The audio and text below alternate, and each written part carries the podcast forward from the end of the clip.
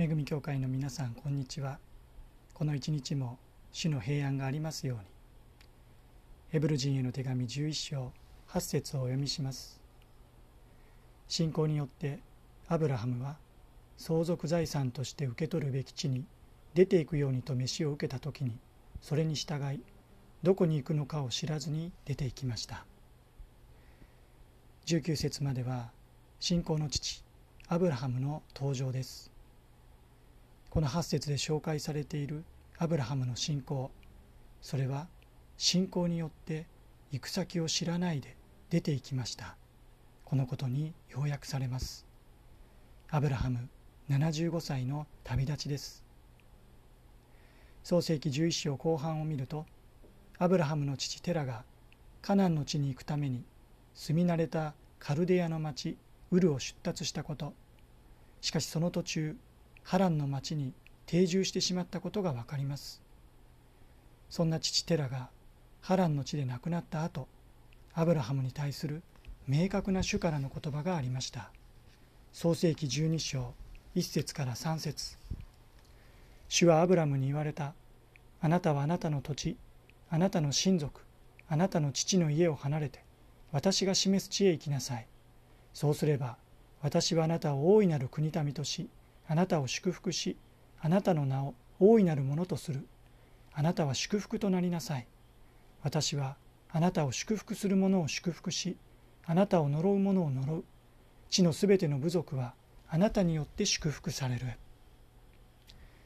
この言葉この種の約束を受けてアブラハムは妻のサラまた甥のロトを連れカナンの地に向かって旅立ちました。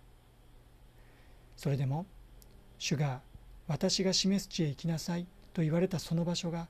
カナンの地であることはまだ明言されていません。まさにアブラハムは行く先を知らないでどこに行くのかを知らずに旅立ったのです。そんなアブラハムにはしかし一つの確信がありました。それは相続財産として受け取るべき地に出ていくようにと飯を受けた時に飯を受けた時にアブラハムは自分が神からの飯を受けたことを確信していたのです。アブラハムは自分に対する神の語りかけを聞き神が私の名を呼んでこの私を召しておられることをはっきりと自覚したのです。それでそれに従いとあるようにアブラハムは主の言葉主の約束に信頼して一歩を踏み出したのです。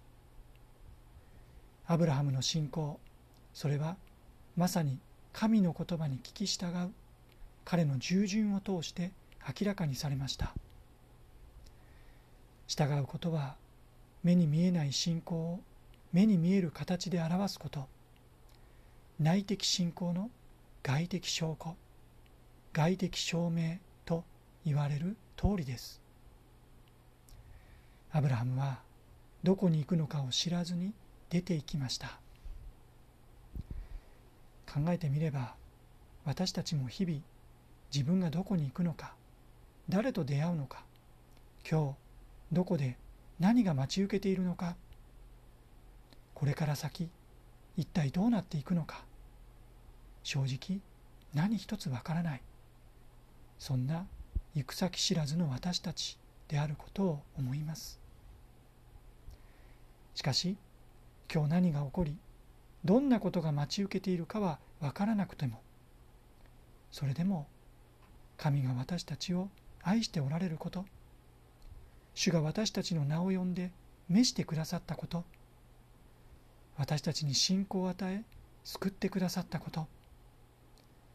主の身体である教会の一員としてくださったこと。